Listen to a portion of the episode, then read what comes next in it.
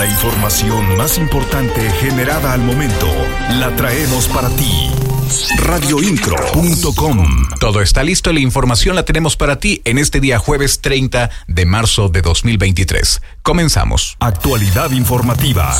Radioincro.com El gobernador del estado, Mauricio Curi González, aseguró que las obras que se realizan en la avenida 5 de febrero van en tiempo y forma. En este sentido, garantizó que estos trabajos quedarán concluidos a finales de este año en beneficio de las y los queretanos. Informó que después de la semana de Pascua se reabrirá el carril de Tlacote hacia Avenida Zaragoza. Siempre estarás informado con radioincro.com. El gobernador del estado, Mauricio Curi González, aseguró que Santiago Krill, Lili Telles y Xochitl Galvez podrían ser buenos perfiles para sacar al candidato del Partido Acción Nacional de cara a las próximas elecciones de la presidencia de la República 2024. No obstante, señaló que también se podría buscar fuera del partido y del escenario político. Señaló que para que el PAN vuelva a ganar la confianza de la gente, debe de regresar a sus principios, ya que cuando se tuvieron los mejores resultados fue cuando se buscaron a los ciudadanos. Las noticias de Querétaro están en radioincro.com.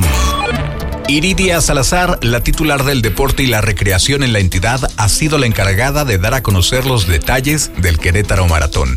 El evento se celebró en el patio central de Palacio de Gobierno y fue encabezado por el gobernador Mauricio Curi radioincro.com. El titular de la Secretaría de Desarrollo Sustentable, Marco del Prete, dio a conocer que se contempla que el Aeropuerto Internacional de Querétaro cuente con una nueva terminal para pasajeros. Informó que aún no hay fecha definida para su desarrollo, sin embargo, ya se prepara el proyecto ejecutivo y la inversión que podría alcanzar. Mencionó que se buscará que esta terminal cuente con nueve posiciones de contacto con el objetivo de ampliar la infraestructura del aeropuerto. Actualidad informativa.